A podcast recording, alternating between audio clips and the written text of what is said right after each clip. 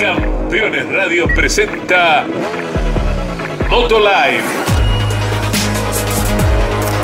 Lo mejor del motociclismo de Argentina y el mundo. Moto Live, Moto Live. En Campeones Radio. Con la conducción de Mauricio Damon Gallardo y Sebastián Porto.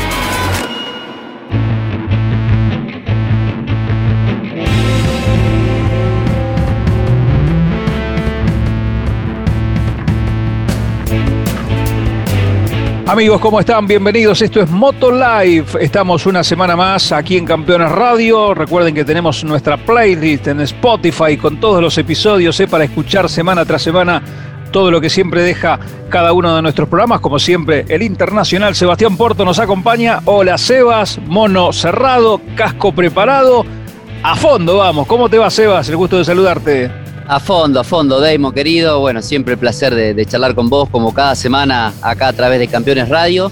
Y bueno, un fin de semana especial, así que más, más a full que nunca por lo que significó Holanda, hacen la catedral para todos los, motociclistas del mundo es especial, aquellos que han competido, como en mi caso, eh, mucho más cercano, y aquellos que no lo ven allá como algo realmente especial. Así que así lo vivimos eh, pendiente de todo lo que pasó el fin de semana en cada una de las categorías y, con un dominador que sigue, sigue liderando como es Cuartararo, así que ahora un poquito vamos a charlar de todos esos temas. Claro que sí, vamos a hablar de todo lo que dejó Asen, el parón que viene ahora para MotoGP de un par de semanas, eh, hasta, hasta agosto, la próxima fecha, pero también atención porque nos vamos a meter en la previa de Donington Park, este fin de semana tenemos Mundial de Superbike, eh, la continuidad de la temporada 2021, así que vamos a hacer también una buena previa de lo que se viene para una cita muy especial en otra pista increíble.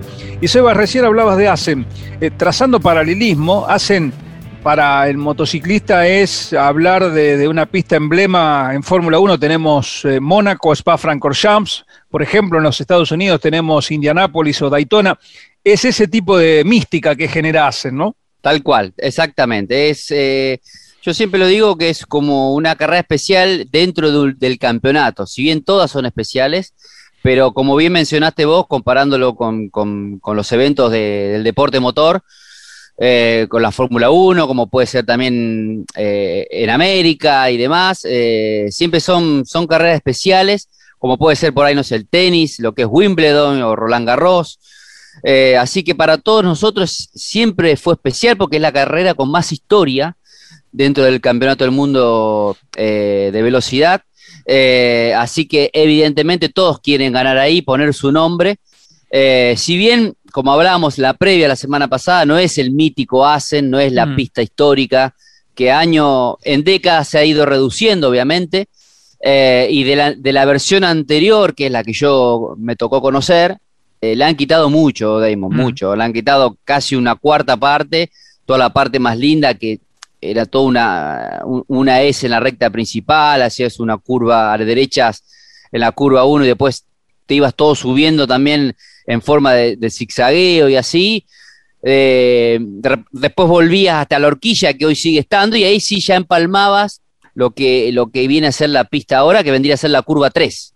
O sea que le han reducido una parte importante y, y, de plena velocidad, pero bueno, conserva la tradición de lo que es competir ahí. Bueno, y hablando de competir, a donde obtuviste dos victorias, Sebas, inolvidables, que también lo hablamos en la previa, el que selló fuerte fue Fabio Cuartararo, ¿no? Su liderazgo en el Campeonato del Mundo en esta temporada. Más allá de que había sido batido en clasificación por su compañero Maverick Viñales, y nos vamos a detener ahí. Antes de Cuartararo, Maverick Viñales, porque ha sido protagonista en estas últimas horas de la noticia. Curiosamente, después de Sachsenring y antes de Asen, hablábamos de Viñales. Y en uno de tus comentarios decía, yo no sé cuánto tiempo le queda a Maverick dentro del equipo, ¿no? Eh, quizás indagando un poquito más allá en, la mentalidad del piloto, lo vimos muy frustrado en Alemania. Vamos a Asen, rápido en eh, Free Practice 1, en la 2, en la quali, eh, se queda con la pole position. Si bueno, volvió Maverick, después no larga tan bien, en carrera se recupera, termina segundo, pero la bomba llegó después. En la rotura del contrato van a separar sus caminos a partir de 2022, le quedaba un año más de contrato con Yamaha, pero se terminó. Indudablemente, Sebas, cuando nosotros hablamos, ya estaba todo roto. Exactamente, fue la bomba, Demon. Eh, es un poco lo que ha acaparado los medios estas últimas horas. sin dudas que, a ver, en lo plano deportivo no hay mucho que analizar, evidentemente esos altibajos que venimos viendo de Maverick, eh, no vamos a poner en discusión su talento porque la velocidad la tiene, es un piloto súper rápido, pero lamentablemente esos altibajos que no sabemos por qué son provocados, eh, es raro porque no se dan otro piloto, ¿no? O sea, es capaz de, una carrera, como decíamos, liderar, pelear la punta, quedarse con el récord de la pista, al día siguiente teniendo todo igual, eh, es como que ya vemos lo que va a pasar, ¿no? No larga bien, se enreda las primeras vueltas, después como que cuando agarra ritmo ya, ya le pasaron 6, 7 vueltas, es una constante de él, o lo que, oyéndonos al otro extremo, de lo que pasó en, en Alemania, donde lo vimos peleando el puesto allá a último, ¿no? Mm. Pero evidentemente hay algo en el medio eh, que ha sacudido y que él ha dicho, bueno, basta, hasta acá llegamos, mi punto de vista yo creo que tiene que ver por los resultados. Mm. Eh, evidentemente, cuando vos tenés un compañero de equipo que te planta cara, que viene después de vos y, se pone en, el liderazgo permanentemente, te, gana casi todas las carreras, eso es como que no te lo aguantás. Entonces necesitas cambiar de aire. Ha cambiado técnico, bueno, vamos a cambiar un técnico a ver qué pasa, sigue la misma. Así que me parece que la la clave de todo este cambio es evidentemente los resultados. Él ha dicho que Yamaha no puede darle la moto que él necesita, él siente que, es eh, bastante flexible lo que hoy está utilizando Yamaha, él necesita mucha más rigidez, lo ha dicho su papá también en estas últimas horas, el papá de Maverick, y que Yamaha no va a hacer ningún cambio en su filosofía porque Cuartararo está andando con esa moto, de hecho está, ha ganado cuatro este año, está liderando el Mundial, entonces se enfoca en el piloto que mejor funciona y el otro tiene que adaptarse. Y, mm, el papá de Maverick Viñales también ha reconocido que su hijo necesita una moto más al estilo de lo que lleva Mark, que es algo más rígido, para poder explotar su potencial porque es muy agresivo en el ataque, ¿no? Eh, ahí, ahí está la ruptura quizás. Viñales ya hace bastante tiempo que está con Yamaha y al no conseguir explotar todo su potencial siente como que, bueno, ellos no me van a poder dar la moto que necesito, yo no les puedo dar más que esto, se terminó. En esa rescisión de contrato se pierde unos 5 millones de euros del año que viene, que no los va a cobrar, que es un dinero importante, pero él priorizó su bienestar, digamos, deportivo. Así que bueno, se abren las, posibilidades, no son muchas las opciones. Seguramente mientras nosotros estamos hablando de esto ya se está cocinando el futuro de Viñales. Sí, o ya lo tiene cerrado. O ya lo tiene cerrado. ¿eh? Hablan de Aprilia, de alguna Ducati satélite con, con atención directa eh, de, parte del equipo Factory. Bueno, vamos a ver para dónde decanta. Lo cierto es que totalmente inesperado, Sebas, porque el bajón estaba, pero es raro, ¿no? Bueno, a vos te tocó también pasar por este tipo de situaciones donde tenés que tomar una, una decisión fuerte. Sí, eh, a veces eh, hay que tomarlas, hay que tomarlas porque evidentemente vos sabés, a ver, él lleva muchos años en Yamaha y a veces también es como vos ves como vos apreciás cómo te miran a vos, ¿no? Vos, pasaste un montón de años por la misma situación, como dijiste vos, en la parte técnica, evidentemente, cada piloto requiere lo suyo. Seguramente él querrá una moto más rígida, pero no es que va a mejorar sus resultados abruptamente.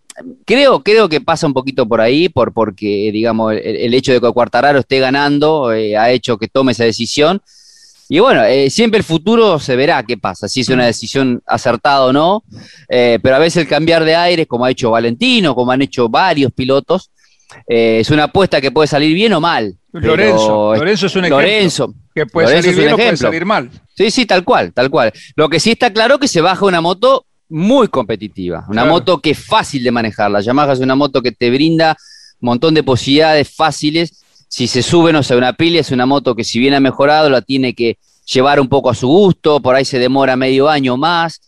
Eh, la Ducati, si es que, como se rumorea que pudiera una Ducati también, eh, pero está capacitado, tiene la, capacidad para hacerlo. Lo que sí deja vacante una, un sillín pesado que va, a haber muchos candidatos que van a querer subirse. Claro, claro, el tema ahí tendrá que mover rápido la ficha Yamaha, ¿no? Este, darle la posibilidad a Morbidelli ir a buscar abajo em, algún talentoso de Moto 2. Eh, estaba con negociaciones con, con, uno de los Fernández, después lo habían retrocedido esa negociación, quizás se encaren de nuevo.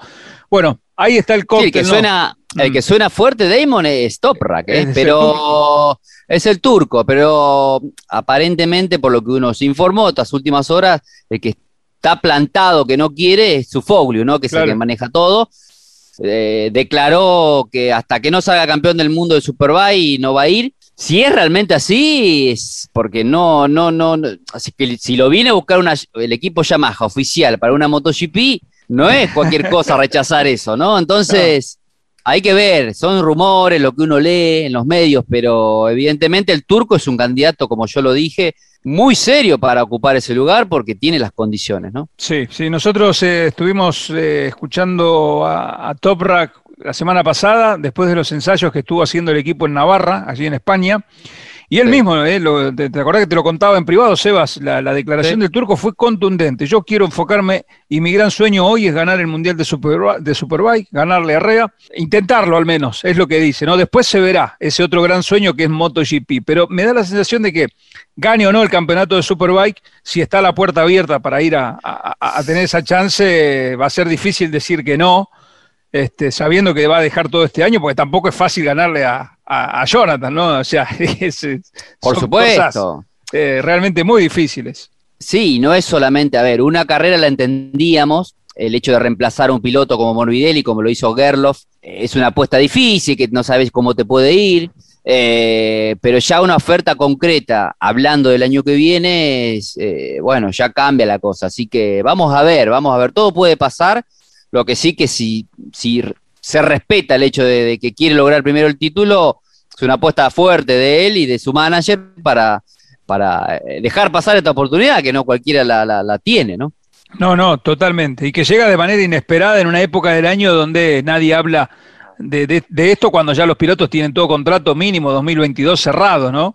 Eh, la, mayoría de los factory. Sí, y que además no se daba, Damon, de que, o sea, de, de MotoGP a Superbike cuando te quedas un poquito sin moto es más normal, pero al revés, hace un montón que no lo veíamos, ¿no? Buscar a un referente del Superbike como es el turco y traerlo para MotoGP. Eso habla bien de que el Superbike está en un gran nivel y que el turco tiene, evidentemente, ellos que están ahí en la cocina se dan cuenta que tiene la capacidad para, para ir rápido. Sí, sí, hay que ir a buscar las épocas de Ben Spies o de Carl Crutchlow, por ejemplo, que han hecho el paso, ¿no? Este, pero claro exactamente. bastantes años para, para atrás.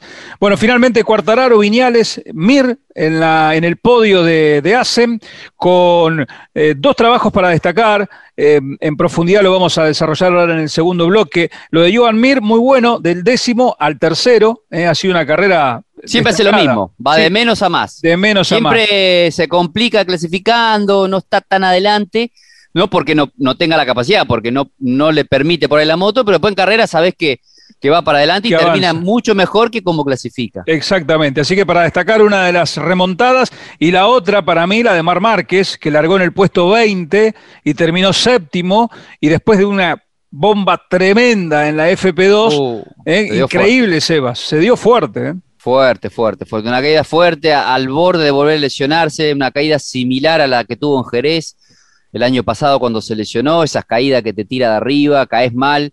Tuvo la, una pequeña cuota de suerte que cuando pega en el piso, pega con las rodillas primero, antes que con los brazos. Entonces eso como que lo amortigua un poco. Si hubiese caído más de, cabeza, digamos, más o de, costado, claro, o sea, volver a caer sobre el lado derecho, sobre el brazo derecho, hoy estaríamos hablando de una lesión ya muy grave y, y lesionarse esa zona otra vez se complicaría su carrera deportiva. Así es, por eso se destaca lo del, piloto de Cervera, de, esa situación, como pudo, con los dolores y demás, en un circuito súper exigente como hacen, hacer la carrera que hizo el domingo, eh, para mí mm, eh, tiene un valor más significativo que la victoria de Alemania, mira lo que te digo, ¿no? la remontada que hizo, eh, bajo las condiciones en las que corrió, si bien ganar es ganar, pero haber avanzado tantas posiciones en Asen en las condiciones en las que estaba es súper destacado. Así que después, Eva, si te quedó algo más para apuntar al respecto, eh, vamos a desarrollarlo en el segundo bloque, principalmente que nos cuentes desde tu punto de vista qué pudo haber provocado la caída, porque es rarísima, parecía una caída que él tenía controlada y de pronto la moto es como que de 60 pasa a 800 y lo, lo, lo eyecta en el aire. Así que ahora a la vuelta de la pausa nos metemos con eso en la previa de Donington Park también para el Mundial de Superbike y mucho más. Hacemos una pausa, Sebas, ¿te parece? Y ya regresamos. Dale, perfecto, amigo. Estamos en Moto Live, aquí en Campeones Radio con Sebas Porto. Pausa, no se vayan, ya regresamos. Campeones Radio. 24 horas con lo mejor del automovilismo.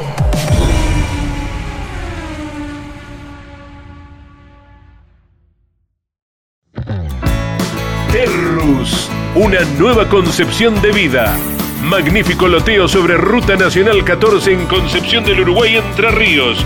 Financia y construye Río Uruguay Seguros. Para más información, www.terrus.com.ar. Todos los viernes en Campeones Radio. Fórmula 3 Radio.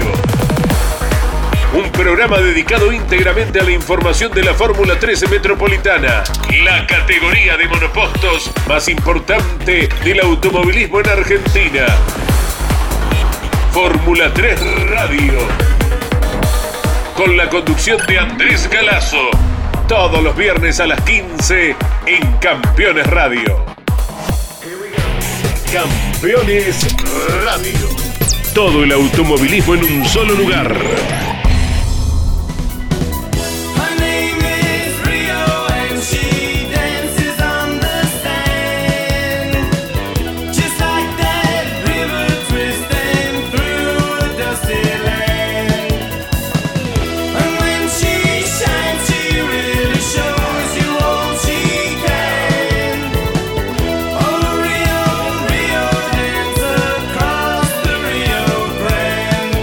Amigos, estamos de regreso aquí en Motolife junto a Sebas Porto. Recuerden nuestras redes sociales, arroba Motolife19 en todas las plataformas, arroba Daimon Relator, arroba Sebas Porto 19. Allí nos pueden contactar para vivir juntos día a día, en todo momento, la pasión por el motociclismo.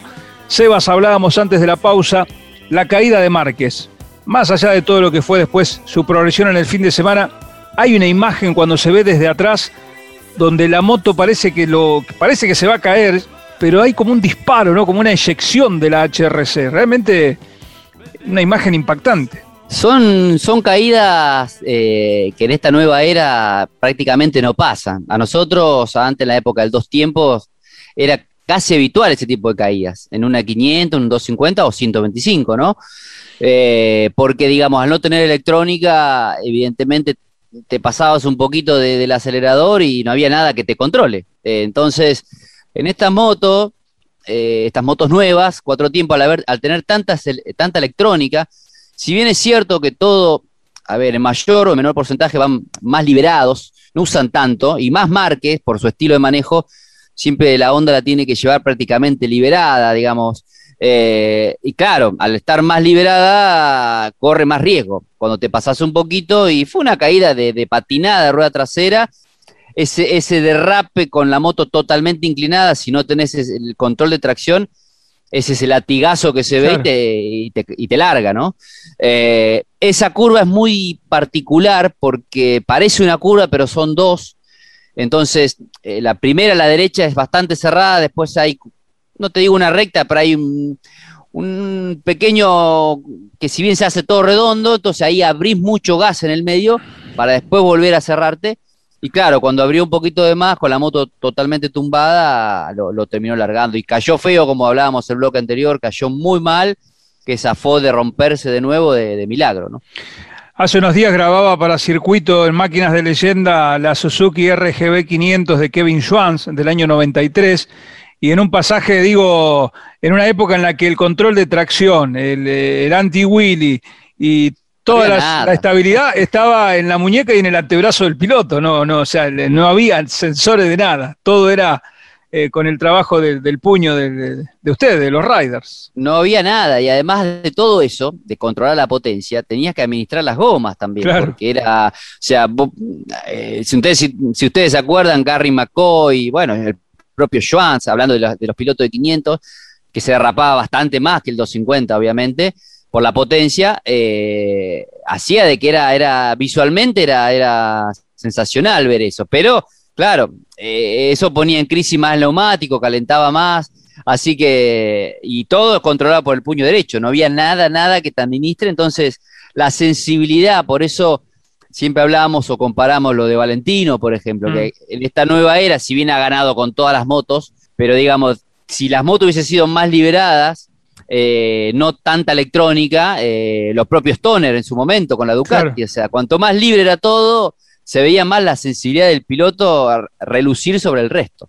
Sin dudas que sí. Hablando de relucir, uno de los que brilló el fin de semana fue Pedro Acosta, protagonista de una caída de esas que asustan. Otra vez nos volvió a paralizar a todos. Fue atropellado en la pista. De hecho, lo llevaron al centro médico con, con un traumatismo torácico, lo que eso implica, el golpe fuerte que recibió el, el gran protagonista de la temporada en Moto 3, el hombre de la KTM 37 no fue deshabilitado del todo para correr. Cuando vieron que estaba todo bien, lo autorizaron y terminó casi en el podio, en un cuarto lugar.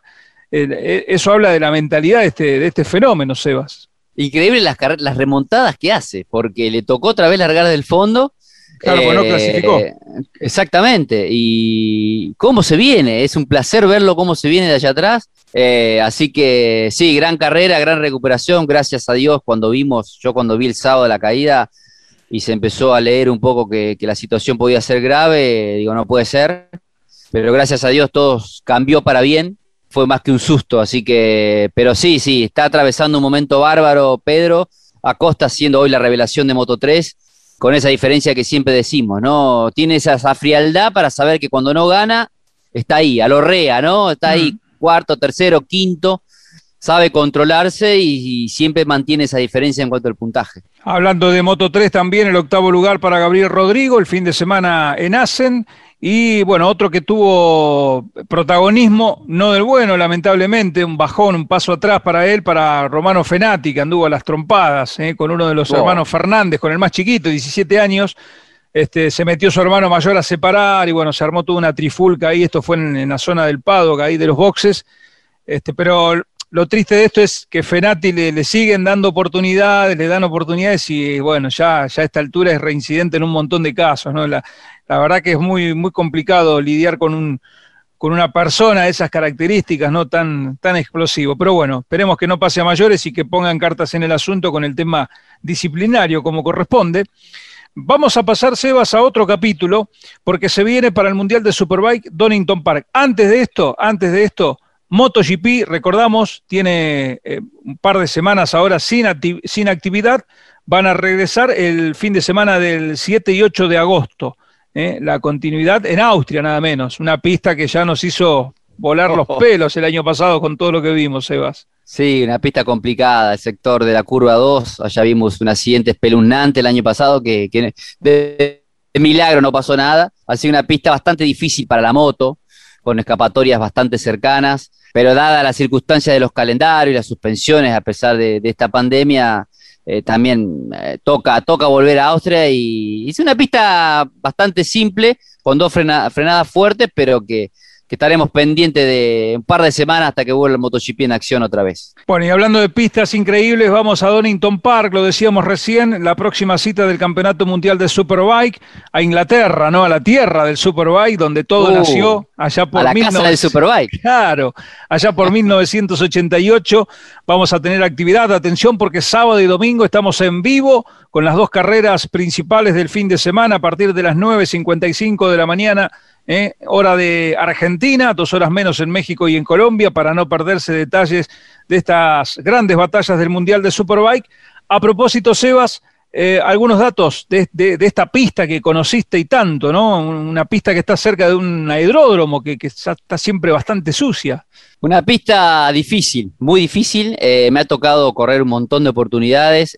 sin dudas, el clima, como todo lo que pasa en los países nórdicos, en Inglaterra juega un papel importante, así que hay que sumarle a eso, como decís vos, es, eso que se genera al tener el aeropuerto al lado. Eh, los aviones eh, frecuentemente eh, despegan y aterrizan, entonces ahí a 50 metros de, la recta opuesta, de la recta larga, donde está esa bajada pronunciada con el, con el puente. y bueno, es una pista que en lo personal me ha ido bien y mal. Eh, he tenido dos. Viste que a veces no todo Damon es, color de rosa, no deportivo. no, a veces no es, podio, como hablamos, no es podio, no es todo, viste, o victorias. Eh, todo forma parte, fea. Claro, ahí se me apagó la tele dos veces. Que lo vamos a decir acá después el fin de semana lo vamos a ampliar. Una, tengo un terrenito comprado en la chicana ahí, que antes era más lenta que ahora, era de primera, muy cerrada bueno, ya por el año 99 me, tiró la Yamajita dos tiempos y sí tuve unas cuantas horas eh, eh, apagado, Ah, ah, digamos. vi- viendo- Sí, no, vol- no volvía el piloto. Eh, y otra fue en el 2004, 2005, que casi no corro esa carrera. También me caí en sexta fondo, eh, sería después de la bajada. Bueno, después el fin de semana los voy a comentar también. Bueno, se me cerró la Aprilia adelante y allá partió Porto. Y también fue un golpe fuerte. eh, así que, pero también tuve, tuve momentos buenos, así que una pista interesante, muy técnica, muy difícil, angosta. Y va a estar interesante ver la- el Superbike ahí. Sin dudas, tiene, recordamos, 13 curvas, 6 a la izquierda, 7 a la derecha, eh, con una recta de 550 metros, la recta principal, que es bastante cortita, pero bueno, todo lo mejor está alrededor, 4.023 metros de extensión tiene el circuito de Donington. Les recordamos que vamos a estar en vivo el fin de semana por Fox 3 para todo el continente con, con las dos carreras. Una de las noticias, Sebas, que nos enteramos en estas últimas horas fue que Jonathan Ray se operó en Sí. secreto prácticamente de los meñiscos. No dijo nada el piloto. No dijo nada, ¿eh? ni nadie. el Ahora, la- ahora largó, largó el video ahora el tipo. Pa- parece que, bueno, estaba renegando con la rodilla y ante la duda de tener más problemas durante la temporada, pasó por el quirófano. Sí, sí, eso es lo que vimos estos días. Eh, bueno, una, una jugada rápida, eh, como leímos, no se sentía bien en los cambios de direcciones, le afectaba, entonces a veces, eh, dependiendo cómo movía el cuerpo, o la pierna, mejor dicho, a veces como que se le quedaba bloqueada el menisco y decidió operarse. Eh, así que fue una operación rápida y se recuperó, porque fue a, a un mes de arrancar el Mundial Claro. ya estaban en plena pretemporada, no es que se operó en diciembre, eh, fue todo ahora, fue ahora muy, muy, muy casi empezando el año. Va a estar interesante, como te decía, vamos a ver, bueno, Reading conoce muy bien la pista, ha hecho el británico ahí, vamos a ver las Ducati, vamos a ver la Yamaha, eh, la Yamaha funciona bien, ¿se acuerdan hace dos años que Van der Mar hizo doblete ahí con la Yamaha? Eh, así que creo, creo que va a estar bueno y siempre, siempre analizando ya desde el viernes todo lo que, lo, lo que pase con, con las actividades. Será interesante, Sebas, ver, eh, eh, bueno, si finalmente Toprak se afirma como el principal contendiente a, a la Sí. corona con el norirlandés, eh, o, si, bueno, Scott Reading se recupera porque viene en pasos en falsos, ¿no? En estas últimas fechas, y es el único hombre que, aparecía a principio como el gran rival de, Jonathan, pero bueno, ahora están ahí. Rinaldi, eh, agrandado, digo, desde el, desde el buen sentido, ¿no? Con la confianza después de su buena actuación en la última fecha, el turco también mejorando. Lo, importante es que eso a nosotros nos genera buenas expectativas de, de- de grandes carreras, ¿no? Lo están haciendo trabajar al seis veces campeón del mundo. Sí, sí, sí. Vamos a ver si se mantiene un poco lo que venimos viendo estas últimas carreras. En principio, analizando la pista, tiene, como te decía, dos, dos o tres frenadas muy fuertes. Eh, es una pista de, de manejo donde el primer sector hay que, hay que ir bastante rápido, sobre todo esas bajadas ciegas, hay que lanzar la moto con mucha velocidad. Eh, y en la parte, como te decía, de las frenadas fuertes, el turco sabemos que es un especialista, lo mismo Reading, es un piloto que frena muy bien. Eh, vamos a ver si Rinaldi también va con ese empujón de Misano. Así que, y siempre esperamos un poquito más del resto, ¿no? De las BMs, es una pista que Sykes ha funcionado muy bien, vamos a ver ahora con BMW.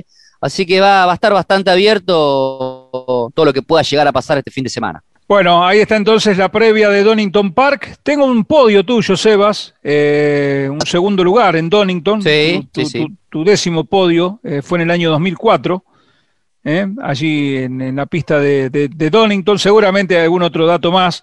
Pero sí, bueno, después 2002 venía liderando con la Petronas y se rompió el, el cigüeñal de la Oh. moto. Me dejó a pie, venía primero aquel año y bueno, cosas que pasan. Por eso te decía que tuve momentos buenos en esa pista, que no era una pista que me agradaba mucho, Claro. porque a mí me, gusta la- me gustaban las pistas más rápidas, más de curbones, si bien los tiene.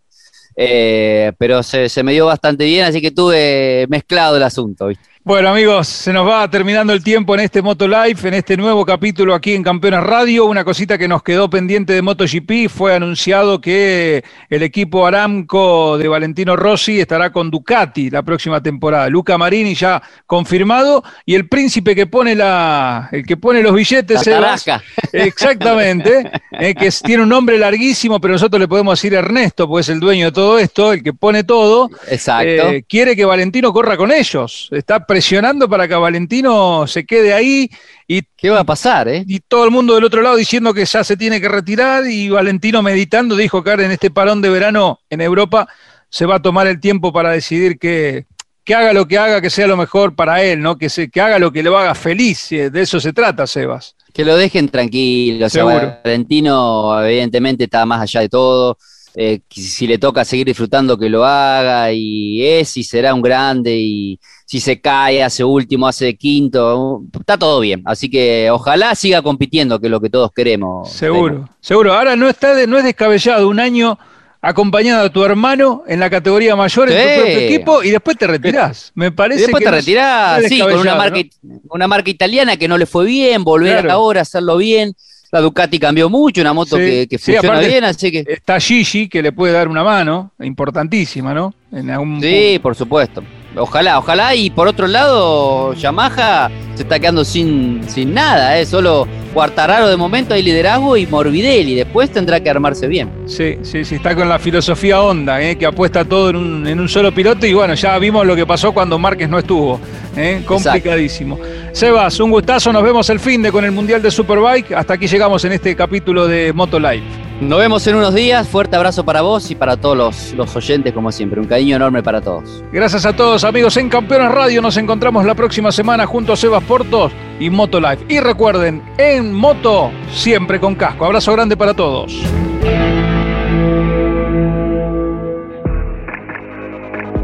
Campeones Radio presentó Moto Live lo mejor del motociclismo de Argentina y el mundo.